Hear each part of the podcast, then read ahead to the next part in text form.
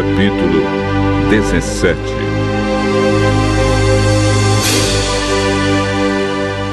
Quase não posso respirar. A minha vida está se acabando. O que me espera agora é a sepultura. Estou cercado de zombadores e sou obrigado a aguentar os seus desaforos.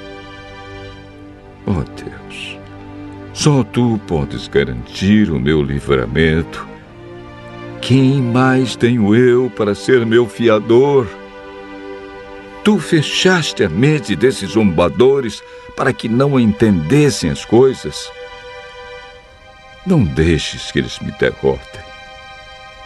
Como diz o ditado, passarão fome os filhos daqueles que por dinheiro traem os seus amigos.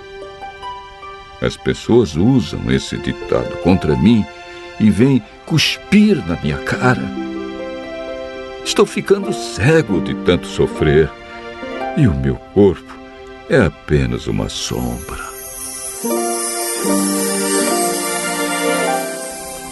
Ao verem isso, os homens direitos ficam horrorizados e me condenam como se eu fosse um ateu. E esses homens honestos e respeitáveis ficam firmes na sua opinião, cada vez mais convencidos de estarem certos.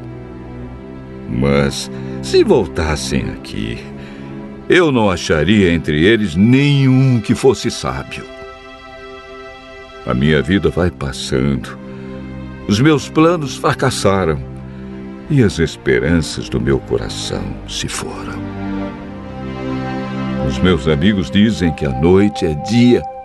Apesar da escuridão, eles afirmam que a luz está perto. A minha casa será no mundo dos mortos, onde vou me deitar e dormir na escuridão.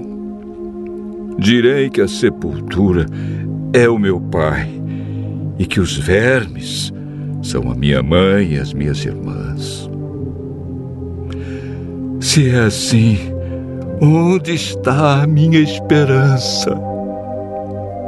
Há alguém que possa ver a esperança para mim? Será que ela vai descer aos quartos do mundo dos mortos?